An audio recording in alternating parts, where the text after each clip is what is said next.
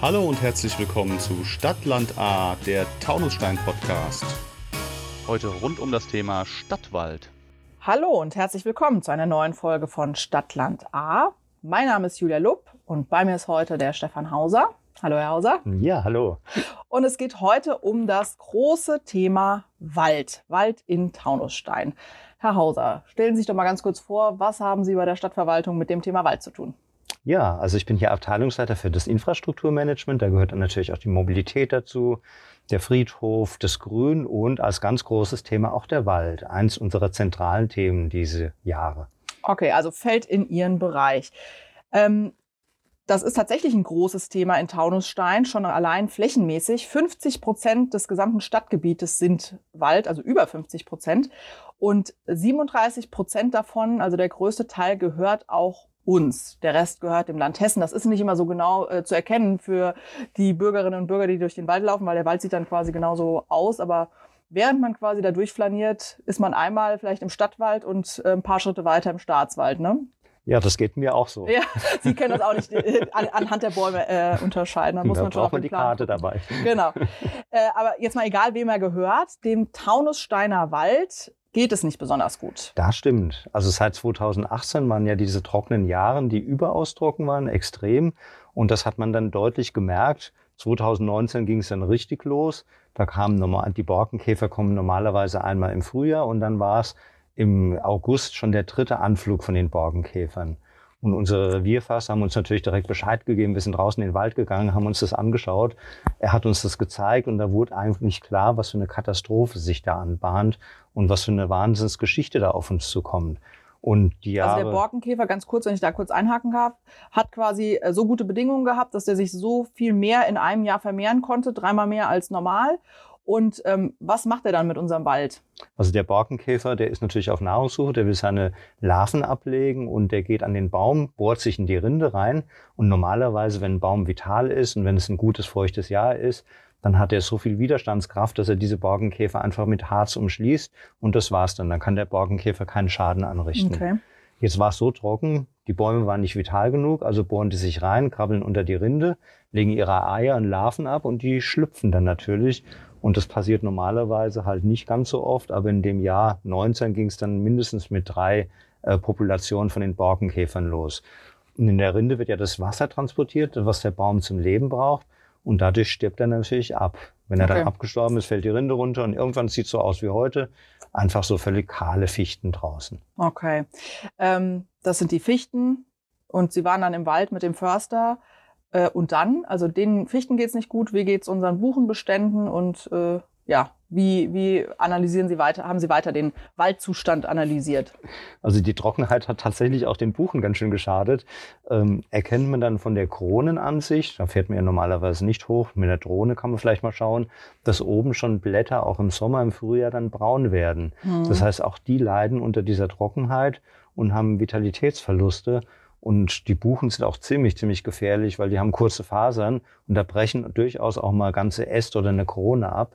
Und so ein Kronen, so, so, ein, so ein dicker Ast von einem Buche kann auch ruckzuck jemand mal erschlagen. Witwenmacher heißen die im Volk, Volksmund. Ja, mhm. durchaus. Und leider echt ein Problem, weil es lässt sich nicht vorher absehen, weil wir haben ja die Verkehrssicherungspflicht. Wir sollen eigentlich dafür sorgen, dass Menschen nicht zu Schaden kommen, die im Wald sind. Und da wir die allgemeine Betretungserlaubnis haben, darf auch jeder Bürger kreuz und quer durch den Wald laufen. Okay. Aber, Aber dringender Appell, auf den Wegen bleiben. Da können wir die Verkehrssicherungspflicht äh, sozusagen auch noch irgendwie gewährleisten. Wir können ja schlecht wahrscheinlich jeden einzelnen Baum im Wald täglich kontrollieren. Ganz wichtig, also auf jeden Fall auf den Wegen bleiben, nicht kreuz und quer durch den Wald gehen, weil da kann jederzeit ein Ast runterkommen. Das kann gar nicht alles vorab gesehen werden. Und zunehmend lassen wir ja auch Fichten, die abgestorben sind und von den Wegrändern weit genug weg sind, stehen einfach, dass dann ein bisschen Biomasse noch im Wald verbleibt okay. und die Schattenwirkung da ist. Zu dem Thema kommen wir nachher nochmal, aber jetzt erstmal sozusagen Zustandsbericht des Waldes. Ähm, Sie haben sich den angeguckt, äh, 2018, als es so schlimm war mit dem Borkenkäfer. Was haben Sie dann weitergemacht? Also richtig brisant wurde es dann 2019 und infolge dieses, dieser Begehung mit unserem Revierförster haben wir dann sofort überlegt, wir müssen handeln. Wir wissen nicht genau, wie es weitergeht und haben dann einen Bucheneinschlagstopp für gesundes Buchenholz verhängt, einfach um in dieser Phase, wo untersucht werden sollen, welche Wege sind in der Zukunft gut für den Wald, dass wir den nicht Buchenvorräte weghaben. Die Buchen kann man einmal fällen, dann sind es fort. Ähm, einfach, dass wir dann bis, bis zu unserem Plan, den wir aufstellen wollten, äh, ein Stück Sicherheit haben und nicht zu viel dann weggefällt haben. Okay, also in normalerweise haben wir eine bestimmte Anzahl Bäume, die wir eben schlagen im Jahr. Das haben wir komplett auf Eis gelegt, also ein, ein äh, Waldmoratorium in dem Fall. Und ähm, dann haben Sie einen Plan gemacht. Genau. Und in der Zeit haben wir natürlich trotzdem viel mehr Holz geschlagen, als wir überhaupt durften, weil Fichten mussten wir ja schlagen in den Bereichen. Gerade am Anfang ließen sich noch vermarkten.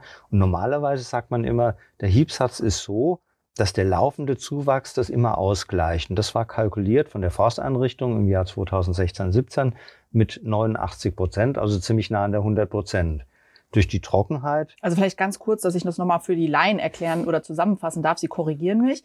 Hiebsatz bedeutet, das ist sozusagen die Vorgabe, wie viel fällen wir im Jahr. Und das war bei 89 Prozent von dem, was eigentlich nachwachsen würde. Ein bisschen Puffer haben wir uns eingebaut. 89 Prozent fällen wir oder haben wir gefällt in normalen Jahren. Ja, genau so ist es. Die Idee ist, dass wir nicht mehr Wald, Holz aus dem Wald rausholen, als tatsächlich nachwächst. Sonst würde er ja weniger werden. Okay. Das ist richtig. Nur haben wir jetzt das Problem gehabt, dass es so trocken war, also wächst das Holz langsamer nach und Fichten sind in rauen Mengen abgestorben. Wir haben jetzt rund 50 Prozent unserer Fichtenfläche verloren das ist ja auch absolut über diesen Hieb setzen und absolut nicht äh, in diesem Rahmen, der ursprünglich gedacht war. Ich glaube, sieht jeder, der durch die Taunussteiner Wälder streift, äh, sozusagen die großen Flächen, die einfach kahl sind oder die großen Lücken, die es dazwischen gibt. Ähm, äh, Sie haben dann auch ein Gutachten machen lassen zum Zustand des Waldes. Ja, wir haben uns natürlich überlegt, wie gehen wir dran und haben uns dann als erstes den Gutachter ähm, von Wohllebens Waldakademie ausgesucht, einfach weil der sehr bekannt ist, weil der einfach eine völlig andere Herangehensweise an den Wald hat, um einfach mal die Spannbreite von dem klassischen Forstwirtschaft bis zu dem ganz naturnahen anzuschauen. Mhm. Das war natürlich sehr erhellend. Da kam das raus, was uns eigentlich bewusst war, dass dem Wald es wirklich richtig schlecht geht, dass die Prognosen auch nicht gut sind.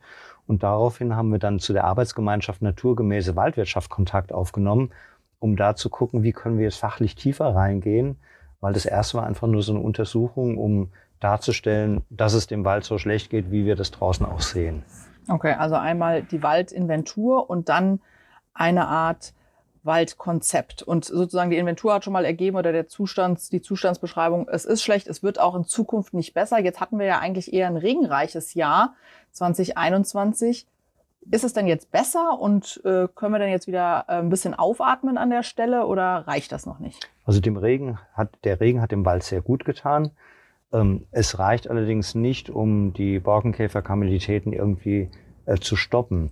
Das heißt, äh, auch dieses Jahr hatten wir wieder Borkenkäfer und die Fichte ist derzeit hier in diesen Breitengraden so, dass sie nicht gehalten werden kann. Dafür müsste es höher sein, regenreicher, dass die dauerhaft dann irgendwo vital, äh, vital bleiben können. Also auf den Punkt gebracht, wir werden demnächst keine Fichtenwälder mehr in Taunusstein haben. Also in zwei, drei Jahren werden die großen Fichten weg sein. Selbstverständlich wird man überall kleine Fichten sehen, weil die sind noch sehr vital. Mhm. Aber die werden dann wahrscheinlich, wenn sie einen Stammdurchmesser von, von mehr haben, dann auch irgendwann angreifbar werden. Okay, das heißt, wir werden die Fichte auf, ich glaube, rund 40 Prozent unserer Stadtwaldfläche ja, 37 Prozent haben wir von unserem und, Wald ist Fichte. Und, wie, davon ist Fichte, ist so viel auch nochmal Fichte, okay. Das heißt, äh, ein Großteil unserer Fläche wird kahl oder zumindest nur mit ähm, ja, abgestorbenen Bäumen bewaldet sein. Was machen wir denn jetzt mit diesen Flächen? Ja, das sieht jetzt das neue Waldkonzept vor, dass wir das natürlich wieder bewalden wollen. Das war von vornherein klar. Nur die Frage ist, wie wieder bewalden wir? Nach der klassischen Forstwirtschaft wurden dann Setzlinge gesetzt. Derzeit gibt es gar nicht genug Setzlinge.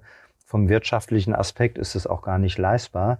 Das heißt, wir wollen sehr naturnah dran gehen, mit einer natürlichen Bewaldung, äh, am Anfang mit einem Pionierwald und im Schutz dieses Pionierwaldes auch schon Initialpflanzungen, einfach um seltenere Baumsorten auch in den Wald von vornherein mit reinzubekommen. Jetzt haben Sie da ein paar spannende Begriffe genannt. Den Pionierwald. Was, was versteht man darunter? Also mal ganz grob für den Laien erklärt.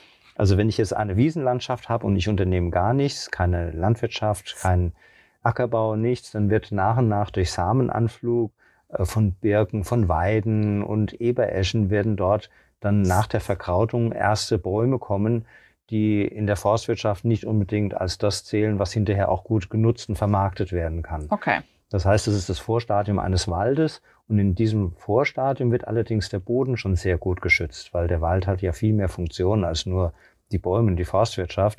Letztendlich sorgt er dafür, dass Grundwasser entstehen kann, weil das ist einer der wenigen Flächen, wo Regenwasser tatsächlich gut in den Untergrund gelangen kann mhm. und Artenvielfalt, die entstehen kann, Kleinstlebewesen, alles, was einfach zu einer natürlichen Umgebung dann dazugehört.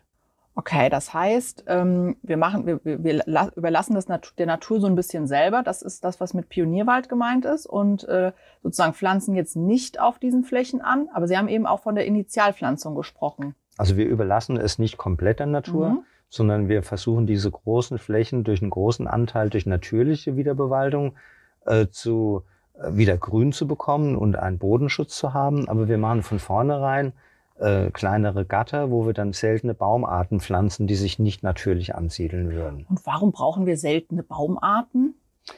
Ähm, wir haben jetzt ja die Erfahrung gemacht, dass Monokulturen nicht so besonders hilfreich sind. Diese Flächen, wo jetzt Fichten waren, die sind teilweise komplett leer.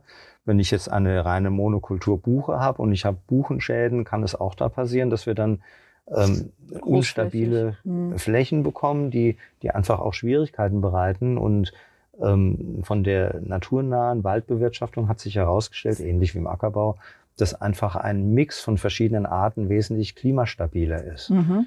Und das ist eigentlich langfristig unser Ziel, dass wir einen Dauerwald bekommen mit ganz vielen verschiedenen Arten, der sehr artenreich ist und die ähm, Nutzfunktion dann eher untergeordnet unter diesen anderen Funktionen ist, diesen Schutzfunktionen und natürlich auch die Erholungsfunktion, die auch total wichtig ist. Da kommen wir auf jeden Fall auch gleich nochmal dazu. Erst nochmal sozusagen das Konzept zu verstehen. Das heißt, deswegen, wenn wir jetzt nichts machen würden, dann würden sich, ich sag mal, die klassischen Baumarten hier durchsetzen und sozusagen sich gegenseitig wahrscheinlich so verdrängen, dass wir dann, dass, dass da selber eine Monokultur entsteht oder äh, und deswegen brauchen wir diese Initialpflanzung von auch selteneren und, und anderen Baumarten. Ja, das sind ähm, im Prinzip ist es eine Starterhilfe.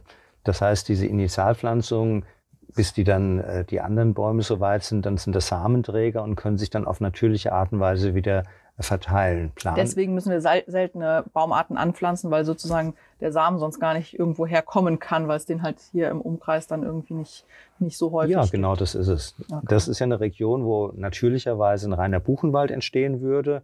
Das heißt, wenn wir gar nichts machen würden, wird nach und nach die Buche sich durchsetzen. Dann, wenn die, die Decke mal geschlossen ist, ist es so dunkel, dass fast keine anderen Bäume in der Dunkelheit überhaupt groß wachsen können.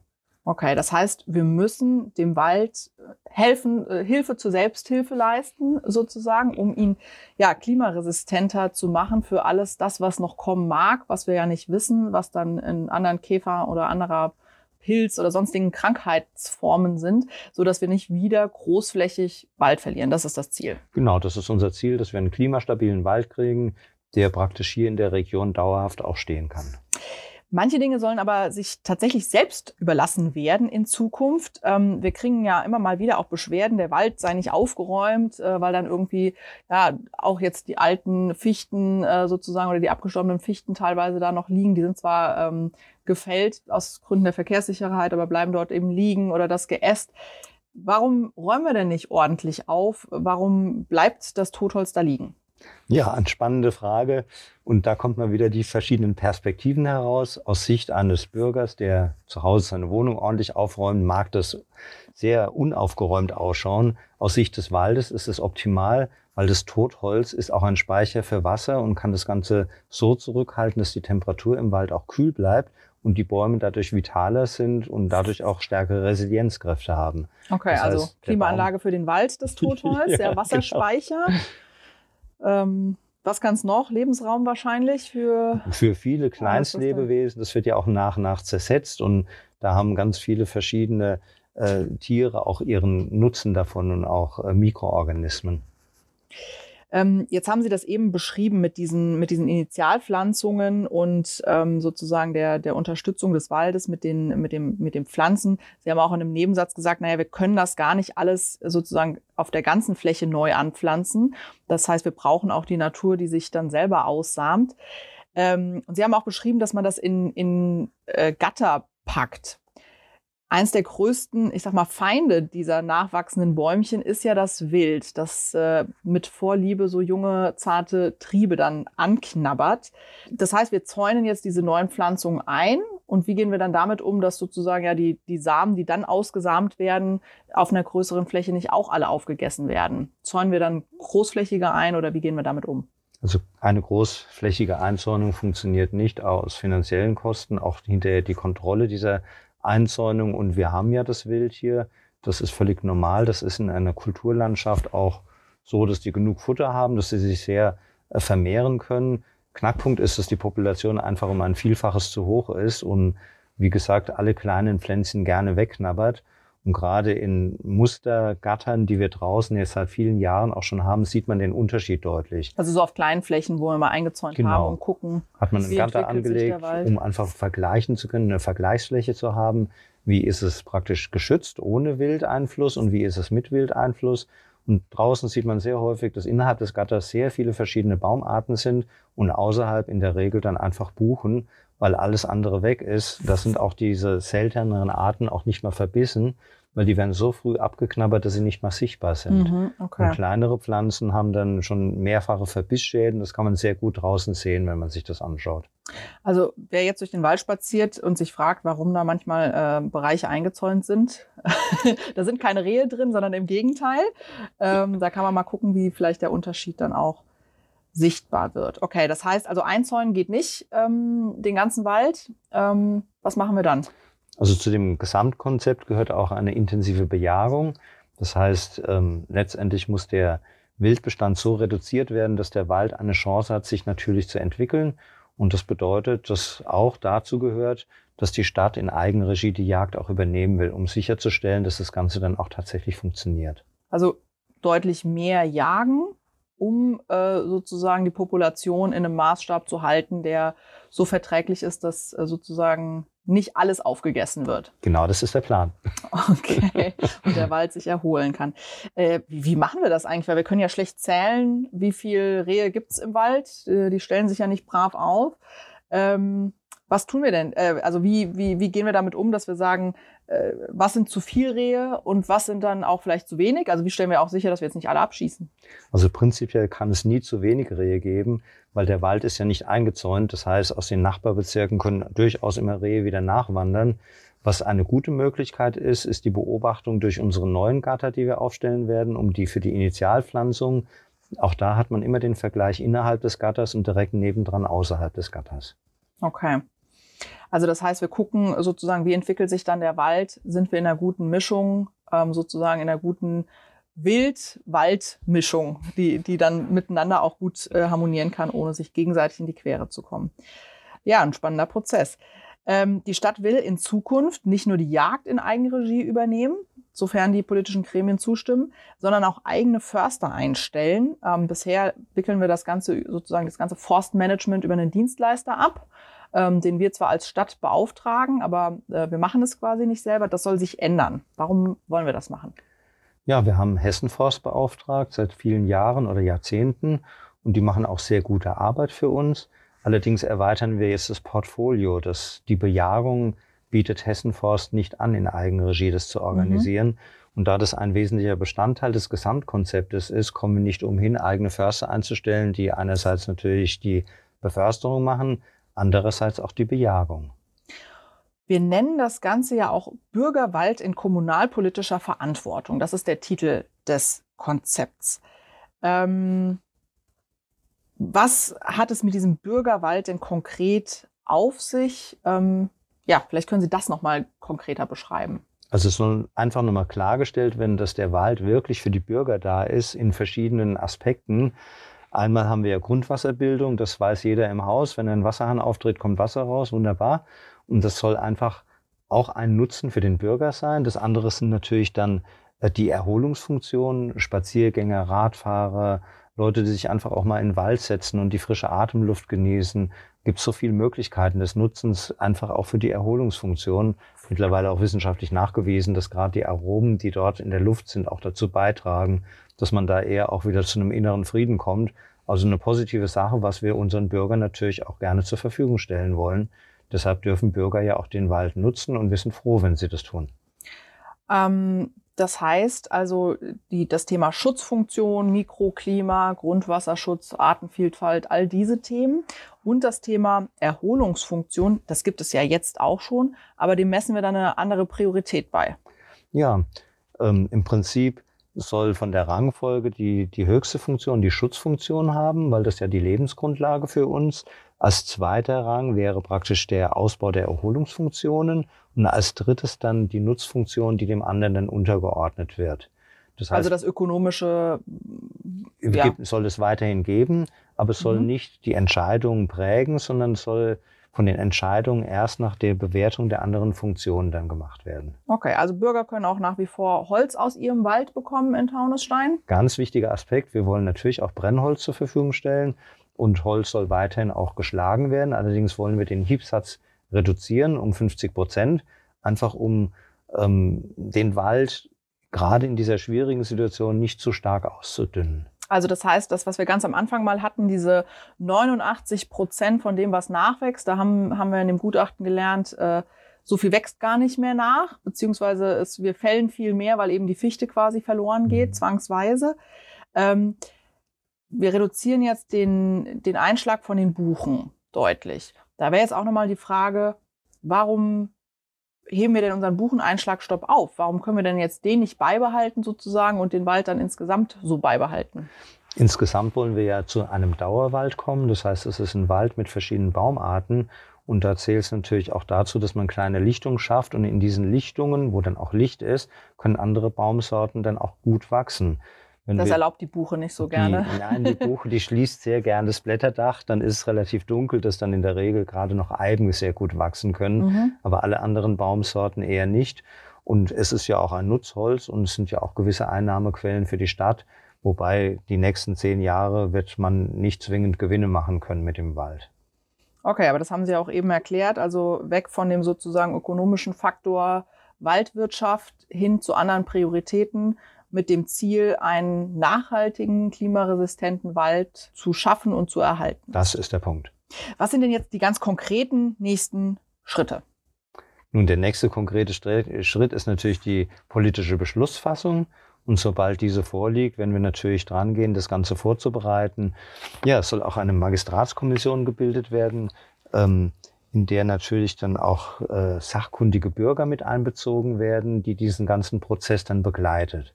Dann sollen natürlich auch äh, gute Förster gesucht werden, die gerade im Bereich des Dauerwaldes sehr motiviert sind und auch Erfahrungen haben, wissen, wie das Ganze geht, um das Ganze dann umzusetzen. Und dann werden sich natürlich sehr, sehr viele Fragen dann aus diesem Prozess noch ergeben. Äh, auch die Frage, was machen wir mit einem Forsthaus? Wir haben ja leider keins mehr. Wie gehen wir damit um? Äh, wie entwickeln wir das Ganze mit den ganzen Eigenjagdgeschichten, wo sehr viele Abstimmungen noch mit den ganzen Beteiligten sein werden, einfach um da etwas zu entwickeln, was dann dauerhaft ab 23, 24, 25 dann greifen kann. Okay, also für die nächsten Jahre sozusagen jetzt die Umsetzung dieses Konzeptes geplant. Wichtige Frage nochmal, wir stellen dann eigene Förster ein, machen die Jagd selbst, äh, pflanzen seltene Baumarten an. Wer, wie finanzieren wir das Ganze denn? Ja, die Finanzierung erfolgt einfach durch die eingesparten Mittel, die wir sonst unserem Dienstleister geben. Und ein anderer wichtiger Aspekt ist durch diesen Wildschaden, den wir haben, haben wir geschätzt nach Gutachten jährlich mindestens 300.000 Euro. Die Schaden durch den Wildverbiss. Schaden durch den Wildverbiss. Die können wir zwar nicht direkt dagegen rechnen, aber letztendlich ist es ein Wertverlust, äh, der zu unserem jetzigen Wertverlust, dass die Fichten praktisch ja verschwinden, äh, noch dazukommt. Okay, und am Ende ist immer auch die Frage, wie viel ist uns der Wald wert, ihn zu erhalten. Letzte Frage, wenn Sie jetzt mal eine kleine Zeitreise machen. Wir haben ja gerade Stadtjubiläum, das 50-jährige, und jetzt stellen Sie sich vor, Taunusstein zum 100-jährigen Stadtjubiläum. Wir äh, laufen durch den Stadtwald. Wie sieht er aus, wenn das jetzt alles so klappt, äh, wie das im Konzept steht und wie wir das vorhaben? Wir werden einen wunderschönen Wald haben, der aus verschiedenen Arten besteht, der durchaus auch etwas Licht durchlässt, wo der Boden auch bekrautet ist, wo viele verschiedene Insekten, Schmetterlinge, Tiere dann sich auch wirklich wohlfühlen können, sich entwickeln können. Aber wir werden 50 Jahre vielleicht nicht alle erleben. Äh, Zumindest werden wir in fünf, sechs Jahren schon erste Ansätze sehen, dass dann Bäume wieder kommen, die Lichtungen sich langsam grünen und das Ganze dann wirklich in eine positive Richtung geht. Okay, wir müssen nicht ganz so lange warten bis zum 100-jährigen Stadtjubiläum. Aber im Prinzip, so lange denken wir ja Wald. Der ist ja nicht für die nächsten paar Jahre, sondern der soll ja am besten die nächsten 200 Jahre stark und widerstandsfähig sein. Wie auch immer sich das ganze Thema noch entwickeln wird. Ja, deshalb wollen wir jetzt die Weichen stellen, dass die ganze Entwicklung so funktionieren kann, weil gerade die nächsten fünf bis zehn Jahre sind dafür äußerst wichtig, dass dort ein guter Wald dann entstehen kann. Gut, dass wir jetzt so viele freie Flächen haben, könnte man dann fast sagen, wo wir das jetzt nochmal neu aufstellen können, was sozusagen damals mit der Anpflanzung der Fichte ähm, angefangen wurde und wo man jetzt vielleicht feststellt, dass das nicht so gut war. Wir hoffen, wir haben ein besseres Konzept. Ähm, entscheiden wird sich das dann auch irgendwann mal. Dann werden die Leute zurückblicken und sagen, das äh, war eine gute Idee und hat gut funktioniert. Ähm, wie Sie schon sagen, mal gucken, ob wir das noch erleben. Aber bis dahin machen wir uns auf den Weg. Herr Hauser, ganz herzlichen Dank für das Gespräch. Sehr gerne. Das war Stadtland A, der Taunusstein-Podcast.